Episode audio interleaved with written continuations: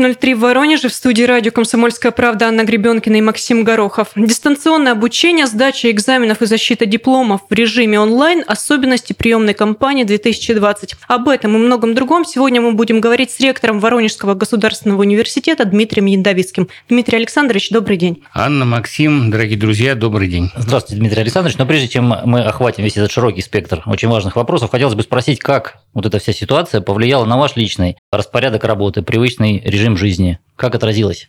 На вас введенные ограничения? Ректор, как и капитан корабля, последним уходит с корабля. Я уверен, что мне не придется это делать, но у меня практически не поменялось ничего в моем режиме.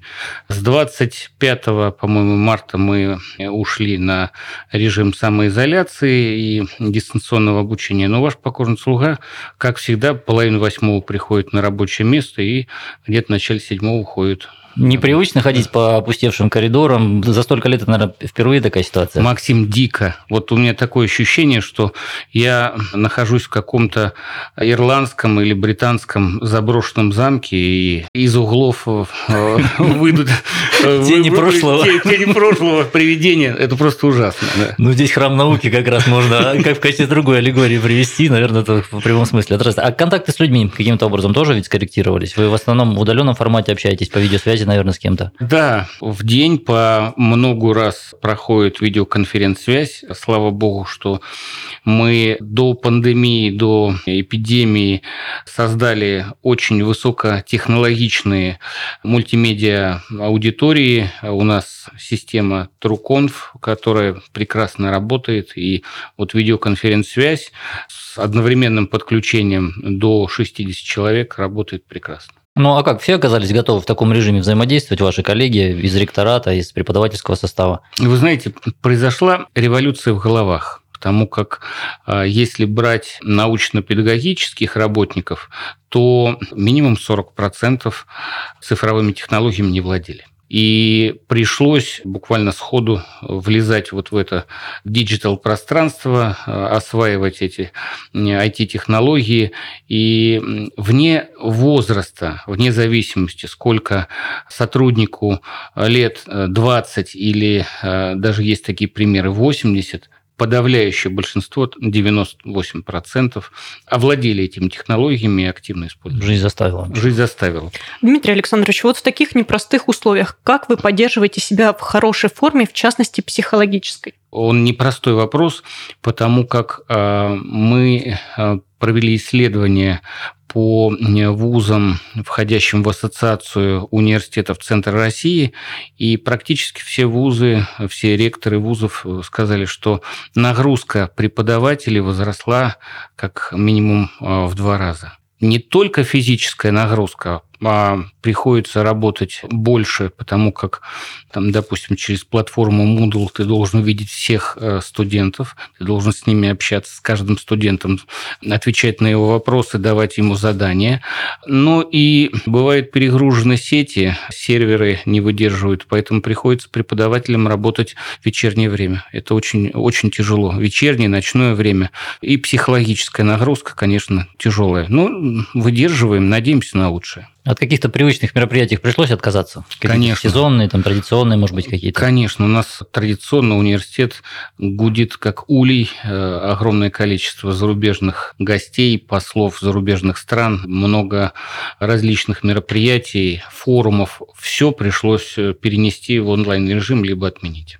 Дмитрий Александрович, давайте вот сейчас поподробнее поговорим о дистанционном обучении. Больше двух месяцев такая форма в ВУЗе длилась. И вот университет оказался по факту готов к такой форме работы? Да, мы готовы были и технологически, и накопили определенное количество электронных курсов. 30 марта у нас э, было всего лишь порядка 600 электронных курсов на платформе Moodle. Сейчас э, их э, более 4000.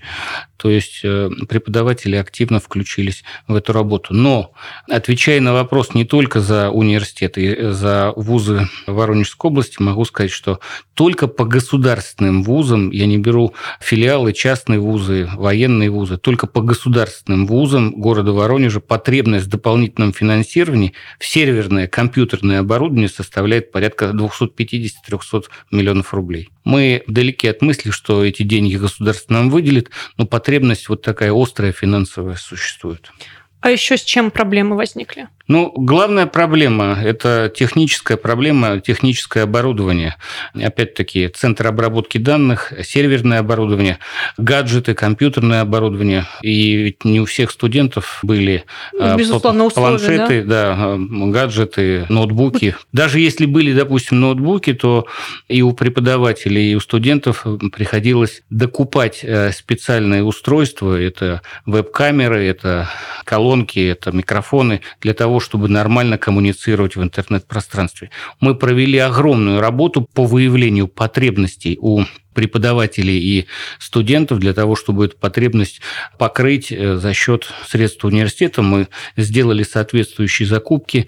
А в начале апреля месяца даже для отдельной категории студентов, которые вообще не имели никаких IT-устройств, мы предусмотрели предоставление во временное пользование оборудования университетское. Да. А, то есть студент может какое-то заявление написать, в аренду условно как бы безвозмездно да, ну, все это взять и потом... Да, ну, опять опять-таки, юристы проработали механизм, чтобы в таком же техническом состоянии э, возвратить э, А многие ребята воспользовались такой возможностью? Несколько десятков человек. На Весьмагу, в принципе, это не, не, не Это немного, да, это немного. А в целом, какие выводы можно сделать уже по итогам э, того периода, который остался позади? Еще, может быть, не заключительные, но те, которые уже напрашиваются. Ну, очень простой вывод о том, что дистанционные технологии обучения никогда не заменят классического обучения в режиме офлайн. Никак. А что главного, ценного в этом классическом обучении, что утрачивается безвозвратно в режиме онлайн? Ну, во-первых, харизма, передача опыта, воспитательный момент. Никогда по экрану не научишь держать скальпель, там вот пользоваться тем или иным оборудованием. Особенно это касается, естественно, научного, инженерного а, обучения. Студент и преподаватель должны быть в лабораториях, чтобы проводить соответствующие опыты, чтобы уметь э, проводить соответствующие операции. Вот такой симуляции, может быть, в ближайшие сто лет не будет. А не получится точно. теперь, что вот эта вот лакуна, да, которая образовалась у студентов, то, что они не потрогали руками рядом с преподавателем, не поэкспериментировали, обернется потом пробелом в их собственной подготовке, знаниях. Они же не вернутся назад на полгода. Максим, скажу крамолу. Э, я считаю, что по качеству обучения это ударило безусловно. Но мы, как только будет возможность э, зайти в лаборатории и в аудитории, мы, конечно, это компенсируем и нагоним. Вот То есть мы... человек, если он чувствует, что ему надо э, и сам сознательно идет к повышению своей квалификации будущей, да, он может воспользоваться услугами лабораторного. Абсолютно точно, и мы э, готовы тратить дополнительные финансовые ресурсы университета на то, чтобы компенсировать работу преподавателей, которые будут вне учебного плана дополнительно работать со студентами. Дмитрий Александрович, а скажите, как отразилась пандемия коронавируса на экономике вуза? Мы увидели, и потом будут автошоки этого процесса, мы увидели, что домохозяйство, то есть простым языком семьи, потеряли в доходах и очень сильно. То есть падает покупательная способность населения, Многие потеряли работу, многие остались на рабочих местах, но им существенно сократили доходы и вознаграждения. Поэтому мой прогноз – вузы России и, естественно, вузы э, города Воронежа по внебюджетному доходу потеряют от 30 до 35 процентов. Это очень сильный, большой удар. То есть меньше людей поступит на платное отделение, да, меньше будет приток денег? А, ну, во-первых, предвосхищая ваш вопрос, мы где-то вообще не повысили э, стоимость обучения, а где-то повысили в пределах 3%, потому что расходы возросли и очень сильно возросли э, по университету. Дистанционное обучение – это не заочное обучение. Если есть интерактив, ну, то если есть общение, есть общение то, это, то это абсолютно точно очное, но и даже более тяжелое обучение, нежели чем в офлайне. Так вот, мы, конечно же, тратим серьезные средства, и, и студенты все это видят. Ситуация непростая. А, поступит столько же, думаю, может быть, даже и больше, еще и потому, что проблема испуга для детей, которые собирались ехать в Москву, Санкт-Петербург, э, по качеству образования все сопоставимо, а по стоимости, конечно, в разы больше. Порядка от 400 до 500 тысяч рублей в год стоит обучение в московских вузах, а у нас это максимум 150-160 тысяч. Давайте сейчас на этом прервемся и после небольшой паузы продолжим наш разговор.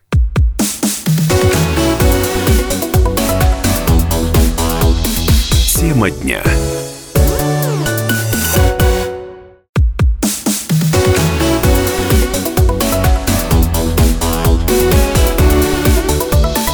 Тема дня. На 97,7 FM эм Анна Гребенкина и Максим Горохов. У нас в гостях ректор Воронежского государственного университета Дмитрий Яндовицкий. Дмитрий Александрович, прошлый наш блок мы окончили. На вопросе о том, как отразилась пандемия на экономике вуза, вы сказали, что университеты не досчитаются 30-35% небюджетного дохода. Вот скажите, на чем тогда придется вузам экономить? На самом важном для любого вуза это на академической мобильности, то есть меньше будет поездок командировочных и преподавателей, и студентов. На ремонтах. Это очень плохо. Хочется, чтобы и преподаватели, и сотрудники, и студенты проходили обучение и осуществляли научную деятельность в очень красивых, достойных условиях простите, даже на безопасности, потому как э, средства на обеспечение безопасности очень серьезные.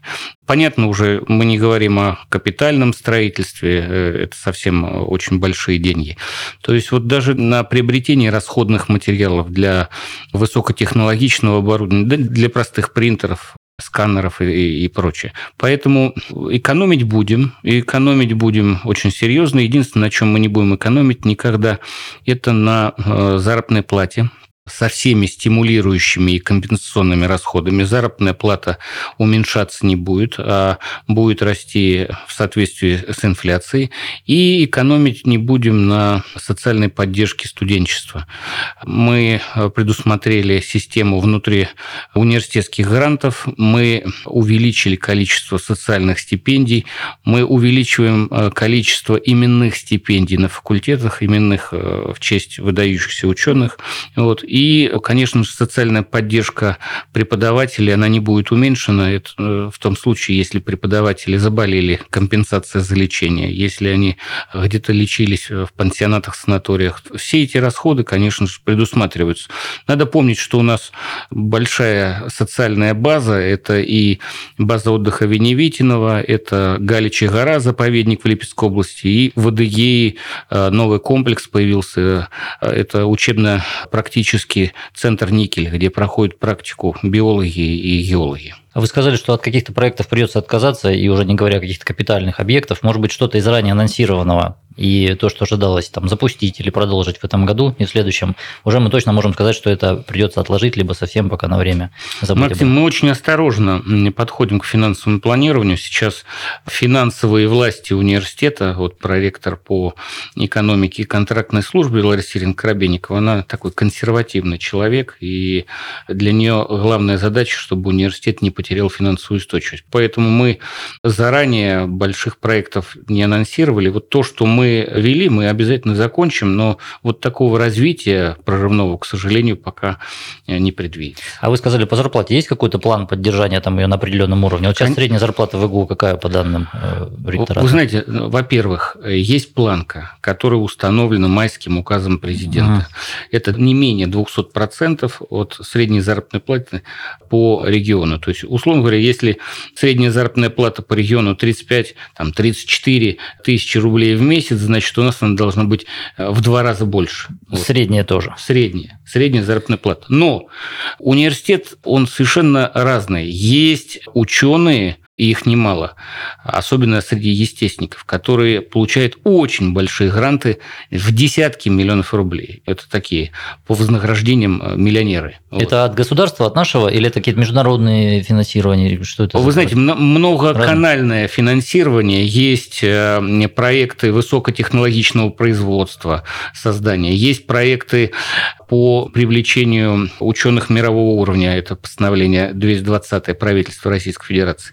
Есть Российский научный фонд, Российский фонд фундаментальных исследований, есть зарубежные проекты и гранты. Вот э, университет ведет 35 проектов Erasmus+, это проекты Европейского Союза. Плюс Коллеги, мы активно работаем э, с нашими бизнес-партнерами, индустриальными партнерами, которые заказывают хоздоговорные работы, которые выполняют наши исследователи. Поэтому тот, кто проактивен, тот, кто пассионарен, кто не сидит на месте, тот обязательно хорошо зарабатывает. Ну, то есть, если миллионеров совместить с немиллионерами, примерно получится средняя цифра, о которых мы говорим, или еще не дотягиваем мы до этих майскими указами установленных? Нет, мы, дотягиваем, мы никогда не проваливали эти цифры, mm. и средняя температура по больнице соответствует майским указам. Но говоря об экономике вуза, вы в первую очередь сказали об экономике семей, да, будущих абитуриентов. Я вот хотел бы вернуться немного еще к этому моменту.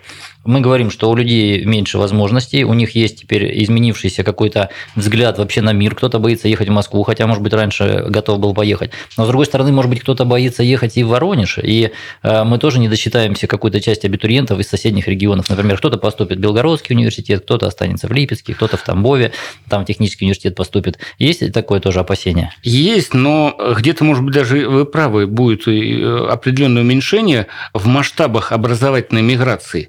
Но город Воронеж – это мекка интеллектуальная, по крайней мере, для центра России, Европейского центра России, и все стараются приехать. Вот э, по прошлой приемной кампании к нам поступили, помимо иностранцев, поступили ребята из 82 субъектов федерации. От Камчатки до Калининграда все хотят приехать э, и учиться в Воронежском университете. А в этом году, как думаете, эта цифра все-таки уменьшится? Ну, где-то из-за экономического кризиса э, вполне возможно, география останется та же самая, но количество, количество ребят, которые из других регионов вполне возможно, что где-то будет уменьшено.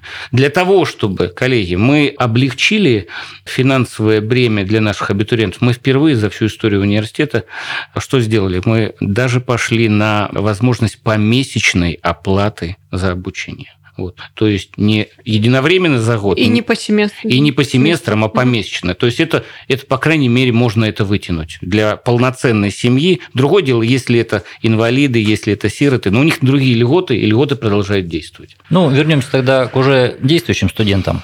А они уже начали сдавать сессию. Вот как организован этот процесс в новых условиях, о которых мы говорим? Вы знаете, сначала и студентам, и преподавателям было страшно. По промежуточным испытаниям это сессии, и по итоговым испытаниям госэкзамены, защита выпускных квалификационных работ. Но после пробных возможностей участия в таких испытаниях мы наладили механизм, наладили технологии, и я не вижу совершенно никаких проблем. В том случае, опять-таки, везде есть исключения если у студента отсутствует интернет э, в каком-либо муниципальном районе, такие, кстати, в Воронежской области еще есть муниципальные районы, там, где совершенно нет соответствующих э, устройств, гаджетов, мы ограниченное количество вот таких э, студентов, соблюдая санитарные эпидемиологические нормы, мы организуем сдачу сессии и проведение госэкзаменов внутри университета. Но, опять-таки, соблюдая все нормы безопасности. А до вас, как директора, не доходят в большем количестве какие-то жалобы, недовольства от студентов или от преподавателей тоже? Да, одни жалуются на одних, другие на других. Там, что это вот э, технологическая разобщенность, она не позволяет в полной мере проявить свои знания. Где-то Максим, меня там несправедливо, не вовремя зачли или недооценили. Максим, мы э, идем на э, встречу. Таких просьб, таких обращений ко мне поступает и по электронной почте, и через Твиттер очень большое количество. Больше стало, чем да, раньше. Больше. Но, опять-таки, мы же говорим откровенно, бузят больше всех журналистов. Вот не удивили. Э, Дмитрий Александрович, э, скажите, для написания госэкзаменов или для защиты дипломов, магистрских, аспирантских диссертаций какие-то особенные условия созданы? Или все так же, как и сессия, просто включаем там Zoom, Moodle или что и защищаемся? Вот вы хорошо сказали, что это уже не особые условия, это уже, к сожалению, привычные условия дистанционного общения со студентами. Все это работает, все активно работает. Единственное, вот, допустим, опять-таки, возвращаясь к журфаку, они любят Zoom.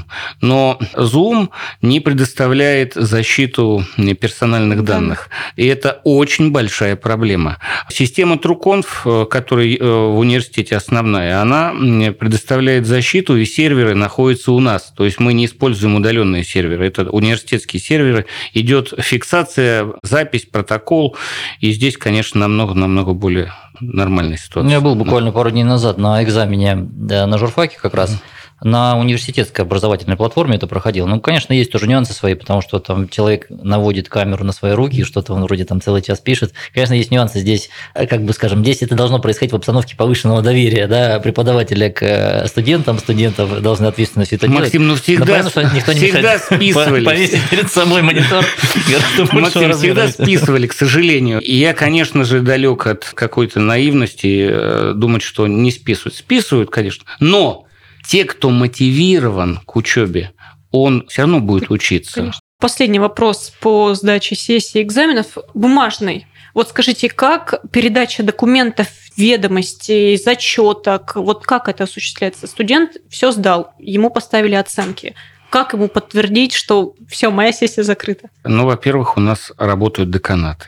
В деканатах у нас работают и ученые-секретари ГЭКов, ГАКов, и работают секретари деканатов. То есть э, работают замдеканы по учебному процессу.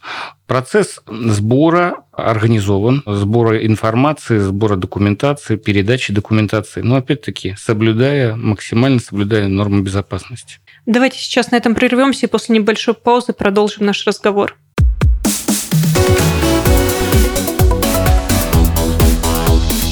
Тема дня.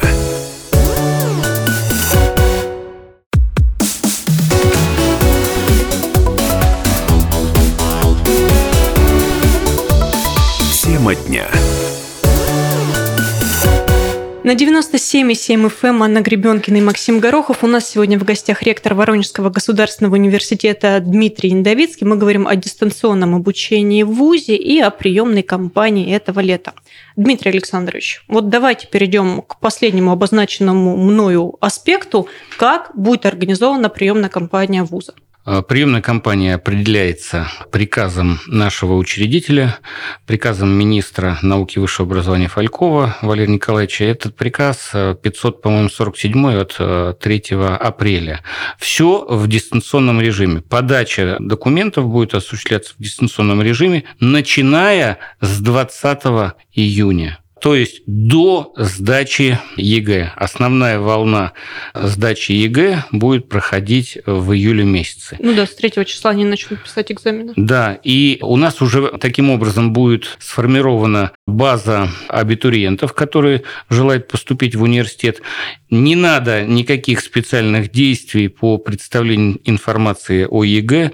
Информация из федеральной информационной системы автоматически поступает в ВУЗ. То есть как только результаты того или иного выпускника будут известны... Как только результат ЕГЭ поступает в ФИС, Федеральную информационную систему, вуз.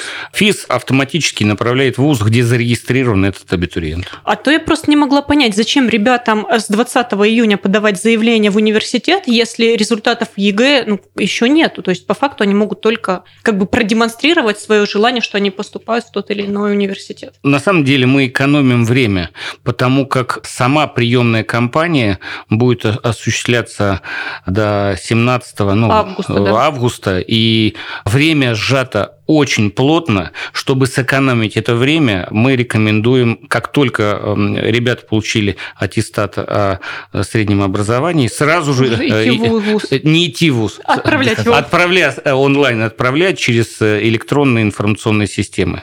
Дмитрий Александрович, ну вот смотрите, последние экзамены дети сдадут 23 июля, если не ошибаюсь, до 17 приемная кампания. А не получится так, что вот из-за вот этого очень сжатого срока кто-то не поступит в тот университет, куда хотел? Ну, почему он не поступит? Если он до конца сдачи ЕГЭ пришлет э, свой аттестат и заявление в университет, он будет э, учтен в университете, и у него не будет никаких сложностей в том, чтобы поступить. Вопрос э, в другом. Он может подать сразу в несколько, Несколько, да. в несколько Я только хотел вузов, спросить, да. даже если в электронной Да. форме можно хоть 100 вузов разослать, да? Ну, Приоритета 100, нет в 100, никакого в 100 здесь? нет, да, раньше были ограничения. 5, по-моему, да, можно. а, не более пяти э, вузов.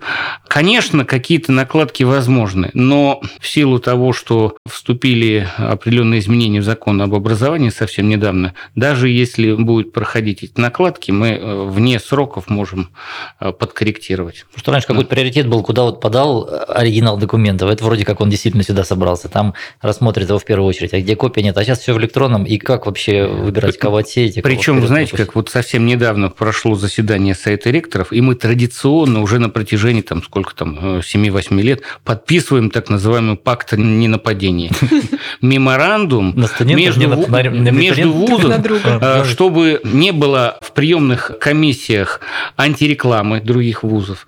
Раньше, когда требовался оригинал, то оригинал отдавали. Потом, когда видели, что, допустим, в другом вузе э, у тебя больше шансов, приходили забрать оригинал, а председатель э, приемной комиссии говорит, я ключ потеряла. Или там у меня там секретарь заболела, и сейф не могу открыть. Особенно если на платное отделение человек хотел поступить, да?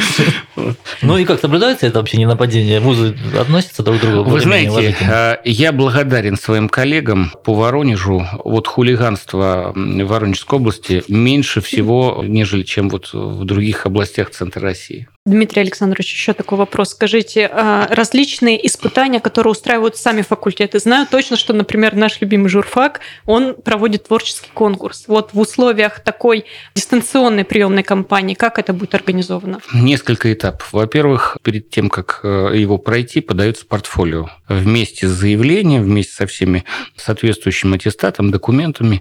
Портфолио формируется по определенным требованиям.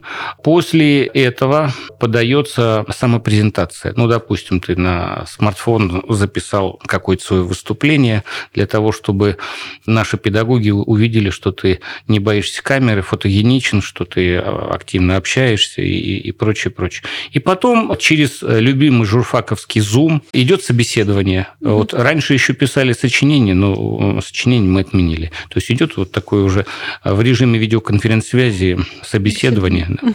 А у нас еще на каких-то факультетах есть свои экзамены? Есть. У нас есть военно-учебный центр и сдача физкультуры. Вот. Творчески будет как-то происходить? Сдача физкультуры. Вот здесь очень сложный вопрос. Но это будет э, в сентябре. Это в сентябре месяце. Подтянуться, отжаться, пробежать. Вот, и Но они ведь могут тоже это через Zoom сделать. Повесил камеру и подтягивайся, пожалуйста. Мне сын шлет такие ролики, он сейчас у бабушки там изолируется вместе с ней, положит, там научился недавно подтягиваться, там четыре раза, а сегодня пять. Молодец, молодец. на камеру. Ну, вот это потребует каких-то новых навыков от э, самих абитуриентов, студентов. Вот возвращаясь к началу нашей беседы, когда мы начали с ваших личных э, впечатлений, с вашего опыта в связи с этой ситуацией, которая, надеюсь, скоро разрешится все-таки, какие новые навыки у вас, как у ректора и как у человека возникли за этот период? Честно сказать, чему-то новому меня это не обучило, потому что я э, и до этого всегда был активным пользователем э, IT. Я всегда находился в соцсетях. а В день отвечаю минимум на 200 писем по электронной почте. Поэтому для меня вот каких-то новых компетенций эта ситуация не привнесла. Единственное, что не личные компетенции, а в плане э, э, общеуниверситетского менеджмента, конечно, это э, другие подходы, когда ты не видишь своих сотрудников. Но вот сейчас у нас для того, чтобы обеспечить режим жизни, безопасной жизни университета, административно-управленческий персонал примерно процентов 30 э, находится на рабочем месте. Поэтому э, удивительно, но меньшим количеством людей мы можем способствовать необходимым э, режимам жизнеобеспечения в университете. Это для меня уже э, возникают некие вопросы. Сейчас многие работодатели, боюсь, к этой мысли приходят, и, наверное, это тревожно прозвучит. Шутки для наших слушателей, которые имеют отношение к ВГУ. А, не может это вылиться в какие-то планы по сокращению штата, оптимизации очередной? А, вы знаете, преподаватель – это святое. Вот самое ценное, что есть в университете, это, понятно, не здание, сооружение, машины, оборудование. Это человек, это преподаватель, это наши научные школы, это молодые преподаватели, старшие преподаватели, среднего возраста. Их трогать нельзя, иначе мы тогда потеряем все свои конкурентные преимущества. А вот что касается административного управленческого персонала, здесь э, есть над чем подумать. А в целом, если говорить э, тогда не о личных каких-то впечатлениях и приобретениях профессиональных, а о какой-то глобальной перспективе для мира в целом, да, если уж так, не побоюсь этого большого обобщения. Как вы считаете, насколько он изменится после всей этой истории? Я далек от э, конспирологических теорий, которые наши известные режиссеры говорят о чипизации там, э, и о всякой ерунде. Но могу сказать одно. Вот ваш покорный слуга до пандемии за всю свою жизнь около 20 раз побывал в Китае. Вот э, система распознавания лиц и социальное ранжирование из-за тех ошибок и нарушений, которые допускают люди – это уже факт в крупных городах Китая. Вполне возможно, что вот такие системы искусственного интеллекта по распознаванию лиц, по формированию такого личностного портфолио каждого жителя, а потом, исходя из этого, определенное социальное ранжирование будет происходить в крупных государствах э, Европы, Соединенных Штатов Америки, там, Азии, в России – это возможно. В вот. России после вышеперечисленных или уже, параллельно с ними? Ну, во-первых, этот процесс в Москве уже идет. Он идет и очень активно. Ну, и смс людям приходят. Вы нарушили режим э, самоизоляции, хотя человек, в общем-то, ни с кем не общался, не контактировал и телефон свой не оставлял, так скажем. А с точки зрения ВГУ, Наверное, это вот большой брат можно по-разному его воспринимать, но ученые воронежские в том числе тоже могут нести свою лепту в том, чтобы это быстрее наступило это будущее, не знаю, светлое или не очень. Вот, наверное, какие-то приоритеты тоже в специализации факультетов, в дальнейших каких-то стратегиях профессионального развития специалистов в той или иной сфере могли поменяться за это время, да? Мы поняли, что нам нужны такие специалисты в большей степени, значит, мы будем их Вы знаете, один из записанных во враги человечества индивидуумов, господин Греф, он активно продвигает э, цифровизацию, и в университете создан Центр искусственного интеллекта в Воронежской области. Сбербанк создал лабораторию искусственного интеллекта. Концерн «Созвездие», который входит в госкорпорацию «Росэлектроника», создала свою э, лабораторию искусственного интеллекта. И Новолипецкий металлургический комбинат создал свою лабораторию искусственного интеллекта. Плюс, то есть это мощности колоссальные. Таких мощностей нету, а, кроме Москвы в ЦФО, нигде. Плюс у нас еще есть э, и суперкомпьютерный центр на 39 терафлопс, центр робототехники. Другими словами, когда к нам приезжают, предположим, коллеги из ВТБ, они как раз уже просят, э, чтобы мы научили с использованием технологий искусственного интеллекта распознавать эмоции у заемщика. Для вот того... то, о чем да, я как раз говорю. Да, Мы говорим про да, Китай, который который там лица распознает и социальный статус ранжирует. А тут у нас под боком значит, искусственный интеллект уже нас скоро по эмоциям будет заносить в э, перспективные заемщики или... Ну, во-первых, у нас в университете э, сильные исследователи и преподаватели в области машинного обучения и искусственного интеллекта, а во-вторых, мы имеем оборудование просто уникальное. Поэтому, наверное, какой-то рывок в этом направлении при желании крупных работодателей будет. Дмитрий Александрович, спасибо большое за интересную беседу. Наш разговор подошел к концу. Сегодня с вами были Анна Гребенкина и Максим Горохов. До свидания. До новых встреч. Спасибо.